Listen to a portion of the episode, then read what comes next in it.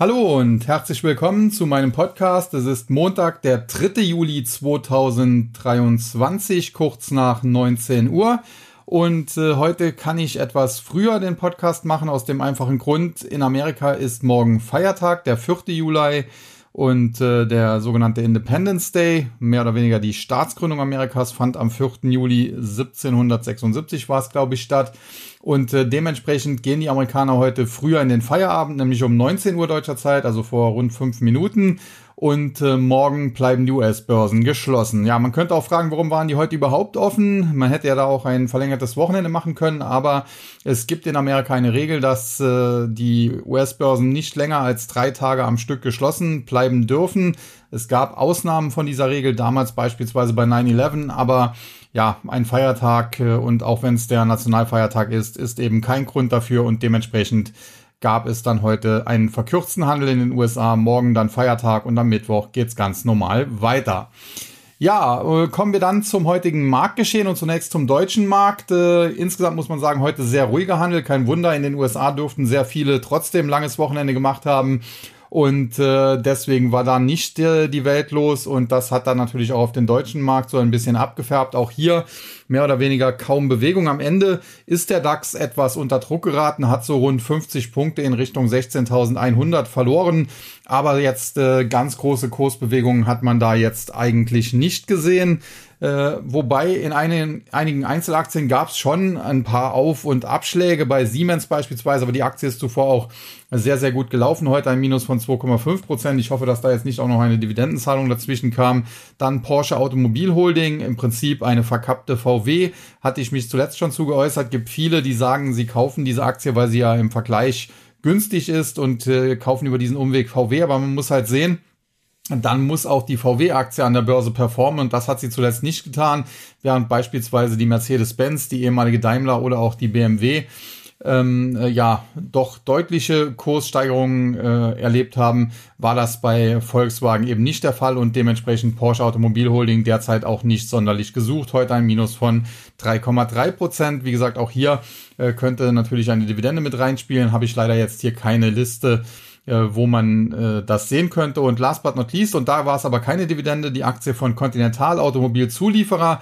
Da gab es heute Marktgerüchte, das äh, laufende Quartal könnte schwächer ausfallen. Vor ja, zwei, drei Wochen war es noch so, dass die Conti-Aktie aufgrund von Marktgerüchten, das Quartal könnte besser als erwartet ausfallen, äh, deutlich äh, zulegen konnte. Heute jetzt die gegenteiligen Gerüchte und die Aktie größter Verlierer im DAX mit einem Minus von fast vier Prozent. Die Gewinnerseite hingegen RWE, die Aktie weiter in einer Seitwärtsbewegung, heute ein Plus von knapp 1,3 Prozent, also auch nicht weltbewegend.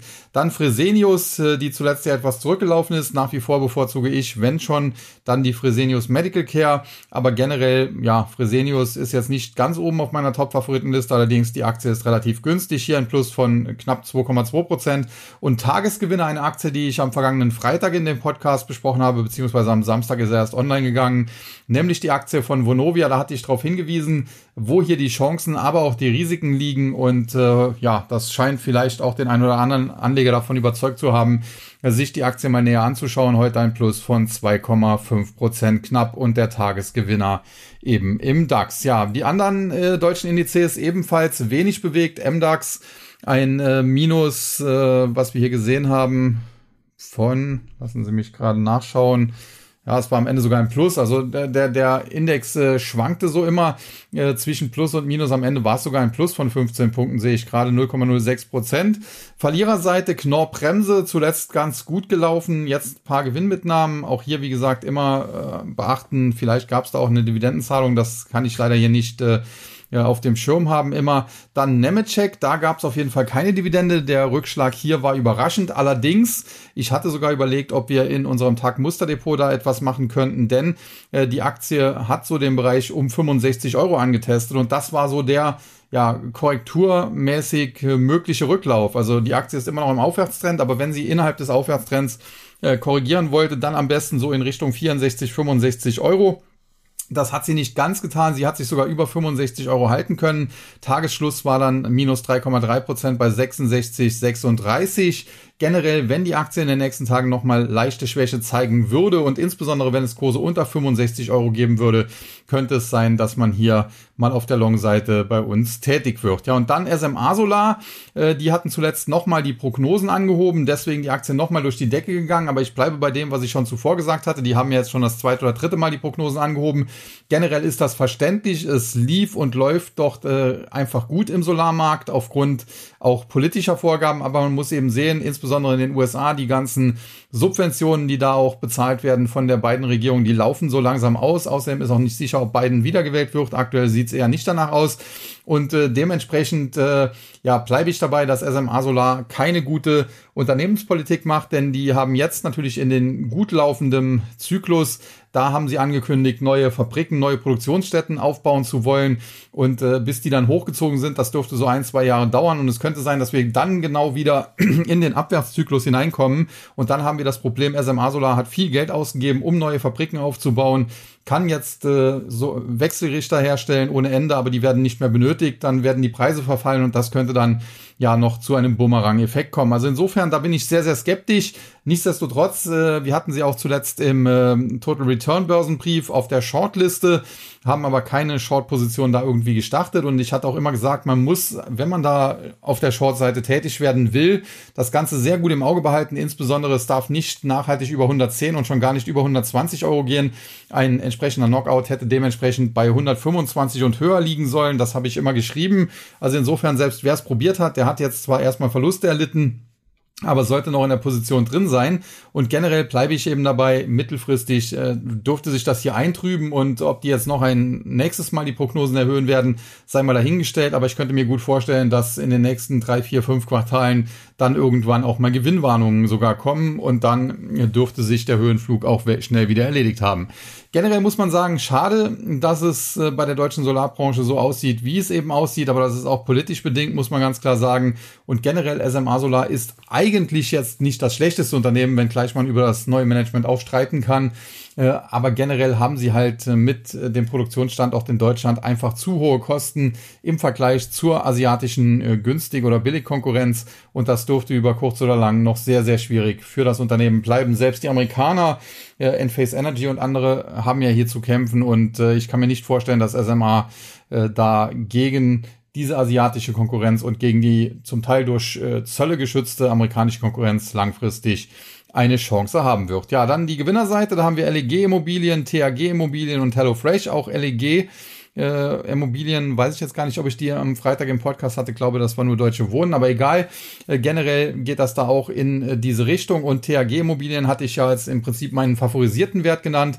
Beide heute mit Kursgewinnen von etwa 5% und Tagesgewinner die Aktie von HelloFresh, die ich zuletzt auch positiv besprochen hatte im Podcast, mit einem Plus von sogar über 6%. Hier bleibt es aber dabei. HelloFresh gefällt mir von diesen ganzen Lieferdiensten zwar am besten, aber das Geschäftsmodell ist trotzdem natürlich, ja, durchaus so ein bisschen kritisch zu hinterfragen und äh, die Aktie sehr, sehr volatil. Also heute hat sie jetzt 6% plus gemacht. Es ist nicht ausgeschlossen, dass sie vielleicht morgen oder übermorgen dann auch mal wieder einen Tag hinlegt, wo es 3, 4, 5% runtergeht. Und wenn man solche Aktien handeln will, dann sollte man sie nicht unbedingt in solche Kursstärke hineinkaufen, wie wir sie jetzt die letzten Tage gesehen haben oder auch heute nochmal gesehen haben mit diesem plus 6%, sondern dann hätte man sie eben im Bereich von 20 oder unter 20 Euro kaufen müssen, so wie ich das auch hier gesagt hatte. Ja, weiter zum S-DAX, ähm, der ebenfalls heute ja, nicht äh, allzu viel sich bewegt hat. Am Ende war es dann ein Minus von 5 Punkten oder 0,04 Prozent um die 13.400er Marke herum. Verliererseite Secunet Security Networks, äh, zuletzt ganz gut gelaufen, hat jetzt aber äh, ja so ein bisschen so einen Deckel erreicht, so der Bereich 210. Da müsste die Aktie nachhaltig drüber. Wenn sie das nicht schafft, könnte sie ein bisschen seitwärts konsolidieren, vielleicht auch mal noch mal ein bisschen zurücksetzen. Aber generell, ich glaube, der Kollege Sascha Geppert hatte das zuletzt auch in einem Webinar gesagt, ist das wohl die deutsche Security-Aktie, die am besten da aufgestellt erscheint. Dann äh, Vielmann. Da läuft es auch äh, seit einiger Zeit, muss man sagen, wieder besser, nachdem es aber zuvor zeitweise nicht so gut gelaufen ist. Das muss man auch ganz klar sagen. Wir hatten hier im Oktober vergangenen Jahres noch Tiefskurse unter 30 Euro, mittlerweile gut erholt in Richtung 50 Und äh, ja, heute haben dann ein paar Anleger auch mal ein paar Gewinne mitgenommen. Es geht hier etwa 1,60 nach unten, 3,3 Prozent. Wie gesagt, man muss auch immer sehen, kann sein, dass auch hier eine Dividendenzahlung noch dahinter gesteckt hat. Äh, das äh, kann ich hier leider nicht äh, so engmaschig verfolgen. Ja, dann Morphosis zuletzt auf Höhenflug, nachdem einige Analysten sich positiv geäußert hatten. Ich bleibe bei dem, was ich zuvor schon gesagt hatte. Äh, generell ist das eine extrem spekulative Aktie durch das Management. Das, die haben das daraus gemacht. Äh, doch Dr. Simon Moroney, der langjährig Vorstandschef war, der das Unternehmen mitgegründet hat, einst, der ist vor einiger Zeit in den Ruhestand gegangen. Man hat dann einen neuen CEO, einen neuen CFO bekommen. Der CFO ist mittlerweile schon wieder weg und die beiden haben hier eine große Wette aus Morphosis gemacht, eben mit dieser Übernahme von Constellation Biotech in den USA. Die Pipeline von Constellation hat man dadurch bekommen. Man musste aber eigene Assets abgeben, im Prinzip in Anführungszeichen verpfänden. Und jetzt ist es eben eine große Wette, wenn man erfolgreich ist mit dieser neuen Medikamenten-Pipeline, äh, die man sich da auch dazu gekauft hat. Wenn da Medikamente an den Markt kommen, dann kann die Aktie sich, das habe ich immer gesagt, vervielfachen und zuletzt hat sie sich ja von den Tiefs ausgehend schon äh, mehr als verdoppelt. Dann kann es auch in Richtung Dreistelligkeit problemlos gehen. Aber wenn das eben schief geht, ja, dann könnten hier früher oder später auch äh, komplett äh, die Lichter ausgehen. Und insofern äh, eine sehr, sehr riskante Wette. Wer sowas mag, kann sowas natürlich spielen. Man sollte sich aber immer der Risiken bewusst sein und äh, zuletzt, wie gesagt, sehr gut gelaufen. Jetzt heute gab es mal ein paar Gewinnmitnahmen. Die Gewinnerseite hingegen Nagaro, äh, habe ich zuletzt auch drüber berichtet. Das Management, das sich hier selbst an eins Nest gelegt hat, äh, da wäre ich sehr vorsichtig, denn äh, Managementqualität ist wichtig und die wurde hier zuletzt leider nicht bewiesen. Insofern, ja, ich hatte über eine Short-Attacke berichtet, hatte darüber berichtet, dass äh, das Management gesagt hat, ja, die sei unbegründet und so weiter. Und äh, wenige äh, Tage später musste man dann tatsächlich die eigenen Prognosen senken und die Shortseller haben recht bekommen. Heute jetzt hier auf Erholungskurs. Man muss aber sehen, das ist noch nicht so lange her. Da stand die Aktie bei 110 und mehr. Aktuell mit der Erholung heute um etwa 5% stehen wir bei knapp 84 und das sagt dann eben schon alles. Ansonsten Grand City Properties und Around Town, zwei Immobilienwerte, die natürlich heute im Sog äh, der guten Stimmung bei Immobilienaktien, da war anscheinend der Podcast am vergangenen Freitag genau richtig getimt, äh, nach oben gespült wurden. Auch hier Kursgewinne Grand City Properties von knapp 5,5% und Around Town sogar von knapp 6%. Man muss sagen, Around Town ist allerdings mit den Kursgewinnen heute äh, bei etwa 1,12 Euro und damit ja fast schon im Penny Stock Bereich. Also das ist dann dementsprechend spekulativ. Ja, und damit noch kurz zum Tech DAX.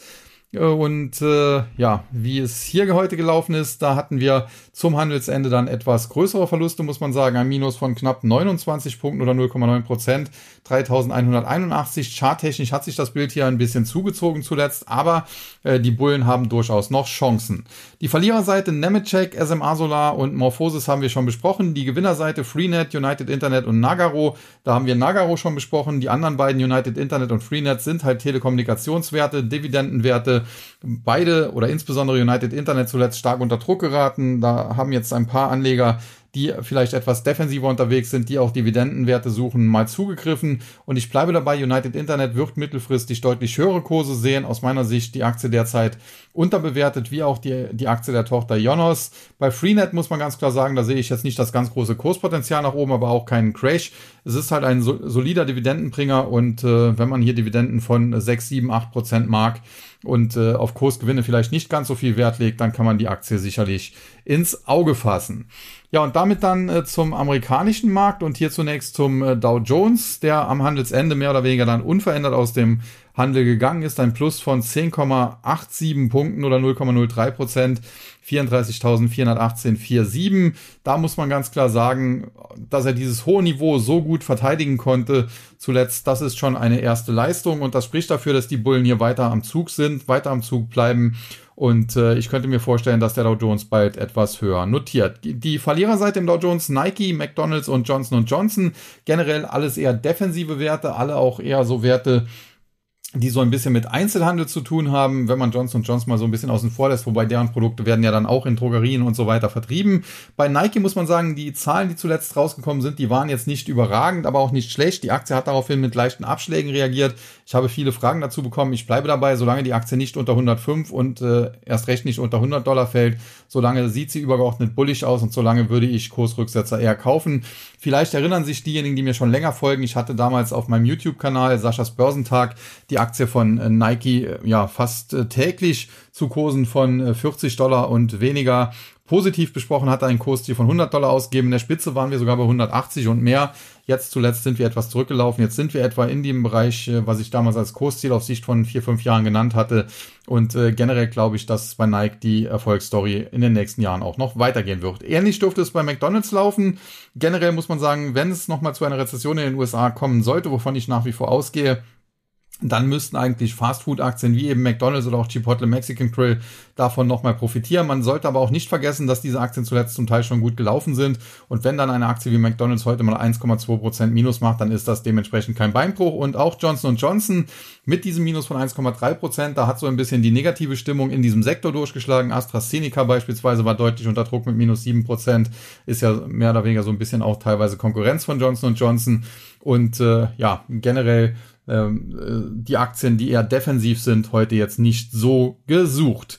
Und die Gewinnerseite dann Amgen, Walt Disney und Walgreens Boot Alliance. Da muss man sagen, Amgen zuletzt charttechnisch mit äh, sehr, sehr gemischten Signalen oder sogar eher negativen Signalen. Aber die Aktie scheint sich daraus befreien zu können. Die Bullen scheinen hier nach unten nichts weiter zuzulassen. Insofern wäre der Bruch einer Nackenlinie einer Schulter-Kopf-Schulter-Formation verhindert worden und dementsprechend könnte die Aktie weiteres Aufwärtspotenzial haben, weil eben das eigentlich große Verkaufssignal nicht so wirklich generiert wurde. Allerdings müssen sie dann auch am Ball bleiben. Kurse von 225 Dollar sind schon mal gut. Das ist äh, der heutige Schlusskurs mehr oder weniger gewesen für 225,01. Aber hier, wie gesagt, muss es noch einen Tick höher gehen, so ab 235 würde ich die äh, Gefahr als gebannt ansehen. Dann Walt Disney gab es am Wochenende auch Fragen zu, ob man die Aktie jetzt nicht kaufen sollte. Ich habe gesagt, okay, 85 bis 90 Dollar das ist äh, so der Bereich äh, der charttechnischen Unterstützung. Da waren wir zuletzt. Insofern kann man in diesem Bereich dann zugreifen. Man muss aber dann eben einen engen Stoppkurs im Bereich von 85 Dollar oder etwas unter 85 Dollar haben. Wer das gemacht hat, der hat heute einen Plus von 1,4 Prozent knapp eingefahren. Und generell muss man natürlich sagen, Walt Disney ist fundamental eigentlich unterbewertet. Charttechnisch sieht es jetzt auch nicht so schlimm aus, denn die Unterstützung scheint ja zu halten. Aber es gibt hier natürlich auch gewisse Probleme. Stichwort Wokeness und äh, der ganze Streit damit Ron DeSantis in äh, Florida und da muss man mal schauen, wie das Ganze ausgeht. Und ansonsten der Tagesgewinner Walgreens Boot Alliance, die hatten zuletzt katastrophale Quartalszahlen mal wieder vorgelegt. Die Aktie daraufhin ausverkauft. Heute haben so ein paar Shortseller sich wohl eingedeckt oder vielleicht auch ein paar äh, Bullen das Kursniveau als zu niedrig angesehen und zugegriffen. Deswegen die Aktie Tagesgewinner im Dow Jones mit einem Plus von knapp 1,9 Prozent. Aber ob das schon eine nachhaltige Trendwende ist, das muss man noch abwarten. Äh, die Aktie ist ja schon seit längerer Zeit im freien Fall. Ja, und dann äh, der Nasdaq 100. Und hier letztlich am Ende auch nicht viel passiert. Ein Plus von knapp 30 Punkten, knapp 0,2 Prozent, 15.208,69. Auch hier gilt aber nach den Kursgewinnen, die wir zuletzt gesehen haben, ist es schon eine sehr, sehr starke Leistung, äh, dass äh, die Bären quasi dem Index nicht viel anhaben können, dass es hier nicht zu deutlicheren Rücksetzern kommt. Und wenn man sich die Gewinner und Verlierer anschaut, dann ist das Ganze auch sehr spannend heute, denn wir haben auf der Verliererseite IDEX Laboratories, äh, die 2,4 Prozent verlieren. Die Aktie ja, ist äh, sehr, sehr stark in institutioneller Hand, muss man sagen. Da sind sehr, sehr viele Fonds und andere Big Boys drin. Äh, Kleinanleger interessieren sich dafür weniger. Die charttechnische Situation der Aktie war zuletzt ganz gut und bleibt auch trotz des heutigen Rücksetzers gut. Äh, sie hatte sich nach einer Bodenbildung im Bereich von etwa 315, 310 Dollar nach oben geschwungen und äh, hat das jetzt zuletzt so ein bisschen in einer Art Flagge oder bullischer Keil oder wie man es nennen will, auskonsolidiert. Allerdings müssen die Bullen jetzt eben langsam liefern. Die Aktie muss über 500 Dollar nachhaltig steigen dann hätten wir frische Kaufsignale. Heute ging es aber erstmal 2,4 Prozent nach unten und äh, damit natürlich kein Kaufsignal. Dann Align Technology aus dem 3D-Druckbereich, äh, Zahnmedizin, auch ganz interessante Aktie, muss man sagen, habe ich auch in einem 3D-Druck-Wikifolio. Die Aktie zuletzt auch äh, zum Teil recht wild hin und her gelaufen. Auch hier charttechnisch muss die Aktie nachhaltig über 365 Dollar steigen. Sobald das gelingt, hätten wir Kaufsignale. Aktuell ist sie davon noch etwas entfernt. Heute ging es nämlich 2,6 Prozent etwa nach unten in Richtung 345 und äh, mal schauen, ob das am Ende noch gelingt. Und der Tagesverlierer AstraZeneca hatte ich eben schon äh, genannt. Hier ein Minus von etwa 7% und äh, ja, äh, wirklich äh, ganz große Gründe für diesen Rücksetzer konnte ich da jetzt nicht unbedingt äh, finden. Ja, schau mal hier in den Nachrichten, was es dazu zu schreiben gab. Ähm, es gab wohl eine, ja, eine, eine Studie, ein, eine klinische Studie bei einem Medikament, einem Lungenkrebsmedikament sehe ich gerade.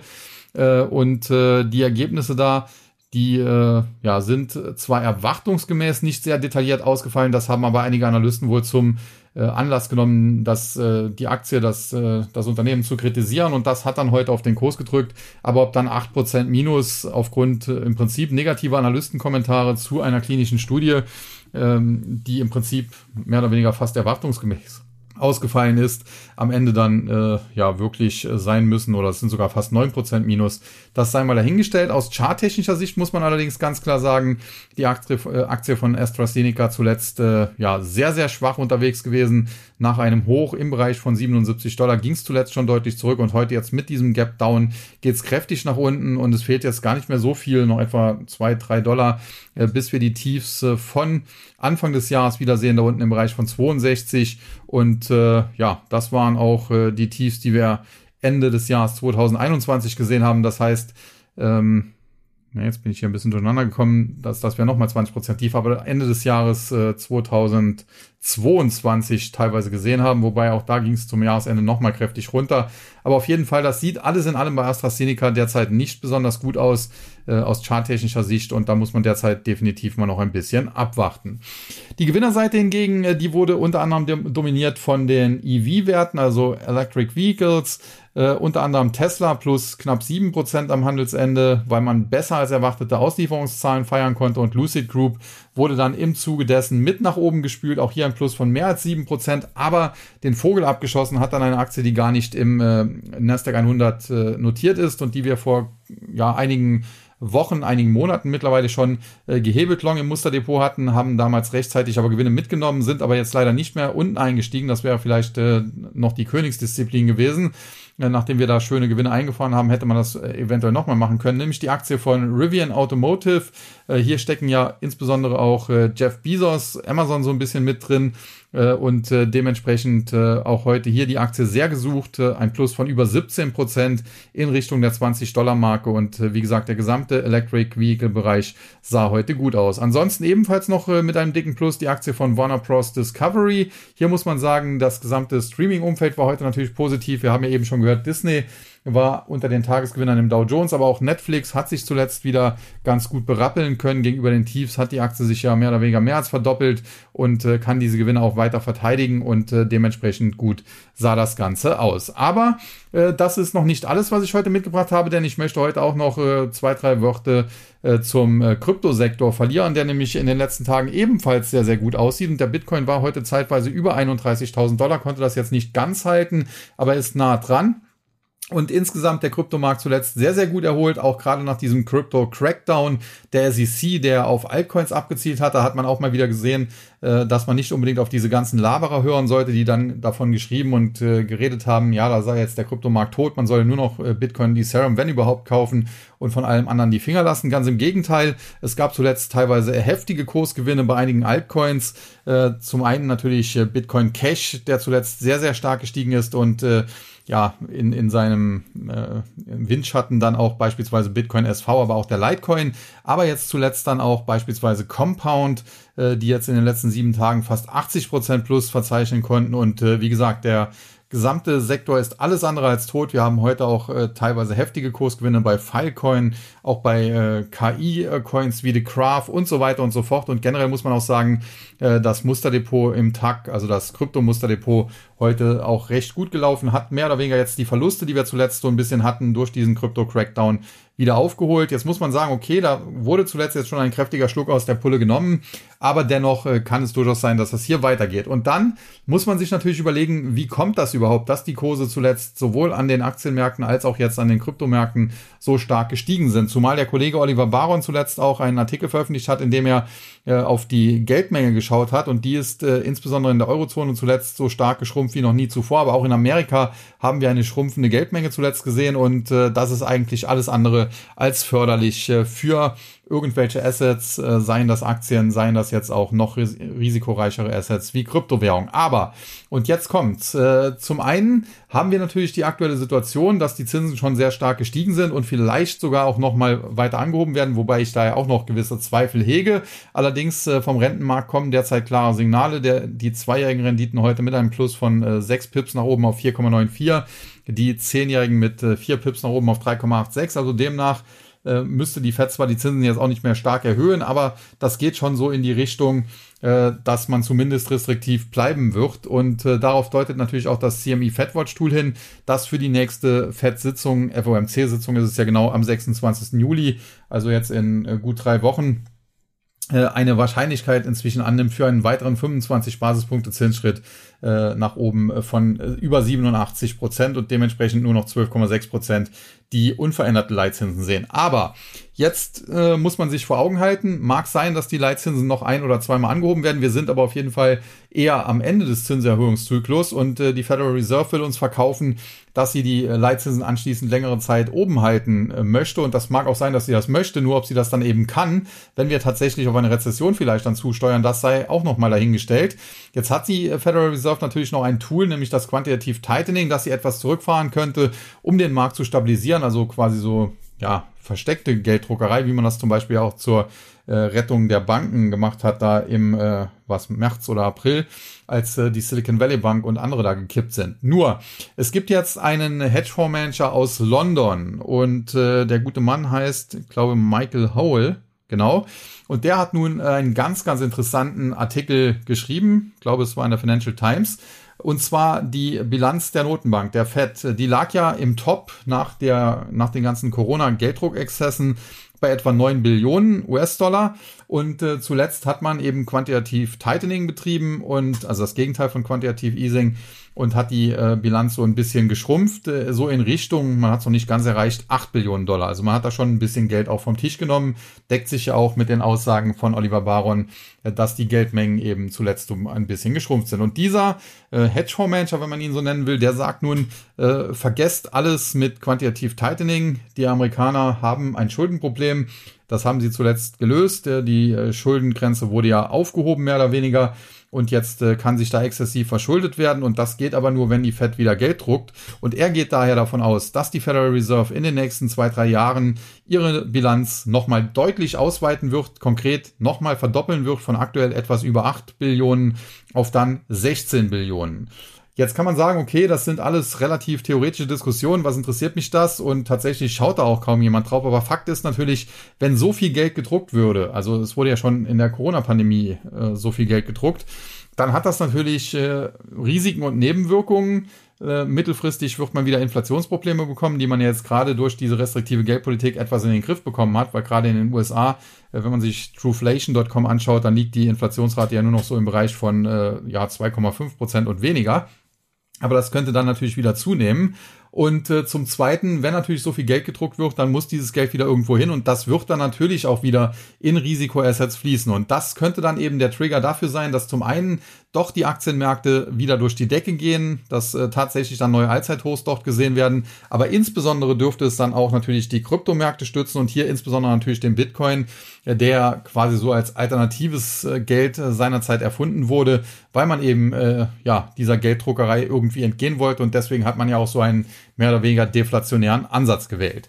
Wenn also dieser britische Hedgefondsmanager, der in London sitzt und jetzt nicht zu den bekanntesten gehört, äh, recht haben sollte und es tatsächlich jetzt in den nächsten zwei, drei Jahren zu einer neuen Gelddruckorgie ja, biblischen Ausmaßes kommen sollte und die Fed äh, tatsächlich ihren Balance Sheet auf äh, 16 ja, Billionen US-Dollar, in Amerika sind das dann Trillions, äh, ja, nochmal verdoppeln würde, dann könnte man natürlich davon ausgehen, äh, dass es wirklich äh, ja, in den Himmel schießt mit allen Assets. Ob das am Ende gesund ist und was man dann am Ende für den Dollar oder den Euro überhaupt noch bekommt, ob dann nicht ein Brot 50 Euro kostet und so weiter, das sei ja mal dahingestellt.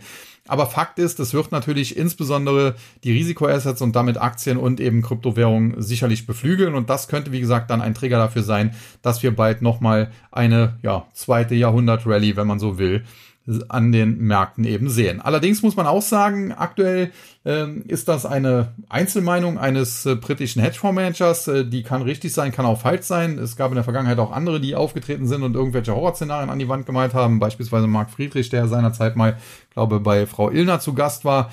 Äh, 2023 sollte laut ihm ein großer Crash kommen. Da merkt man bis heute noch nicht so viel von. Insofern, ob das dann am Ende, wie gesagt, tatsächlich so kommt, äh, aktuell ist es nur eine Einzelmeinung, das sei mal dahingestellt. Auf jeden Fall ist es eine interessante Sicht, die ich daher heute ansprechen wollte. Mein View, um das auch auszuführen, bleibt weiterhin gleich. Wir haben aktuell schon so ein bisschen nach oben übertrieben. Die Bewertungen sind recht hoch. Wir bekommen bald äh, neue Quartalsergebnisse. Könnte sein, dass da ein paar Enttäuschungen kommen, dass da auch ein paar Gewinnwarnungen kommen, äh, die dann die Aktienkurse auch nochmal zurückholen. Wir haben das zuletzt beispielsweise auch bei einigen deutschen Einzelwerten gesehen, wie Sartorius aus dem DAX, die ja nach einer Gewinnwarnung dann auch mal deutlicher unter Druck geraten sind und anderen aber generell muss man halt schon ganz klar sagen, ich rechne nach wie vor damit, dass wir irgendwann nochmal ein größeres Dip sehen. Und je höher wir jetzt steigen, desto schärfer muss das eigentlich ausfallen. Bisher bin ich immer von 10 bis 12 Prozent ausgegangen. Wenn es aber jetzt nochmal weiter nach oben schießt und wir vielleicht äh, an den Allzeithochs an, anklopfen, äh, dann könnte es vielleicht auch minus 15 Prozent mal geben als Korrektur oder noch einen Tick mehr. Aber Fakt ist, wenn es zu diesem Dip kommt, bin ich der Meinung, dass man dieses Dip tendenziell kaufen sollte, dass man also im Prinzip äh, wieder auf beide Dip gehen muss. Denn äh, was man eben nicht verkennen darf, ist, äh, der größte Teil der ja, Drecksarbeit, die die Notenbanken machen mussten, mit eben den Zinserhöhungen, um die Inflation einzufangen, der liegt bereits hinter ihnen. Jetzt äh, ist das alles noch so ein bisschen herumlavieren und was man eben auch sehen muss, die Notenbanken haben in der Vergangenheit Fehler gemacht in der Hinsicht, dass sie zu lange eine zu wenig restriktive Geldpolitik gemacht haben oder eine zu dovische Geldpolitik gemacht haben. Und sie könnten jetzt eben genau den Fehler machen, dass sie zu lange und, und zu krass eben eine zu restriktive Geldpolitik machen. Und das wiederum könnte dann dazu führen, dass wir tatsächlich kurzfristig nochmal einen auf die Mütze bekommen. Und um dann den Markt zu retten, muss dann eben wieder die Notenpresse angeschmissen werden. Und dann hätte auch dieser britische Hedgefondsmanager am Ende recht. Und äh, dann müsste man sich sogar fragen, ob es denn überhaupt reicht, äh, die Geldmenge in den USA auf äh, etwa 16 äh, Billionen US-Dollar nochmal zu verdoppeln oder ob das am Ende nicht sogar 20 äh, Billionen und mehr werden müssen. Gesund ist das alles nicht. Besser wäre gewesen, man hätte hier äh, behutsamer agiert. Noch ist es auch nicht zu spät dafür, wenn die Fed jetzt, ja, im Prinzip dem folgt, was beispielsweise das FOMC-Mitglied Raphael Bostic gesagt hat, der Fed-Präsident der regionalen Notenbank von äh, Atlanta, Georgia, der nämlich gesagt hat, ja, er möchte eigentlich jetzt nicht mehr unbedingt an der Zinsschraube drehen, sondern er will die erstmal auf dem Niveau halten und dann schauen, wie es weitergeht.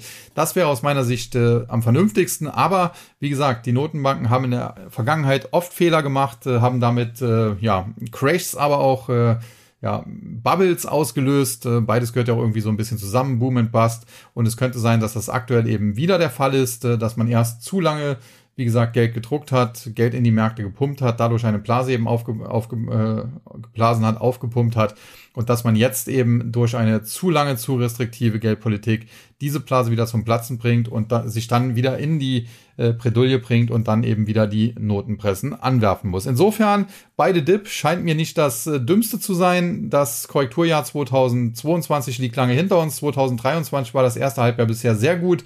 Mal schauen, wie es weitergeht. Könnte mir, wie gesagt, vorstellen, dass wir im Laufe des zweiten Halbjahres auch nochmal kräftigere Rücksetzer sehen. Aber aus meiner Sicht wären das Rücksetzer, die man eben kaufen muss. Und das soll es für heute gewesen sein. In diesem Sinne wünsche ich allen wie immer noch einen schönen Abend, eine ja weiterhin gute Woche. Freitag hören wir uns an dieser Stelle dann auch schon wieder, dann mit einem neuen Thema. Und ansonsten insbesondere diejenigen, die Amerika-affin sind oder vielleicht Amerikaner, die hier in Deutschland auch dabei sind äh, bei dem Podcast, denen wünsche ich natürlich dann morgen einen schönen äh, Independence Day, einen schönen Nationalfeiertag. Und ja, dann schauen wir mal, wie es danach weitergeht. In diesem Sinne verabschiede ich mich wie immer und sage Tschüss und bye bye bis zum nächsten Mal.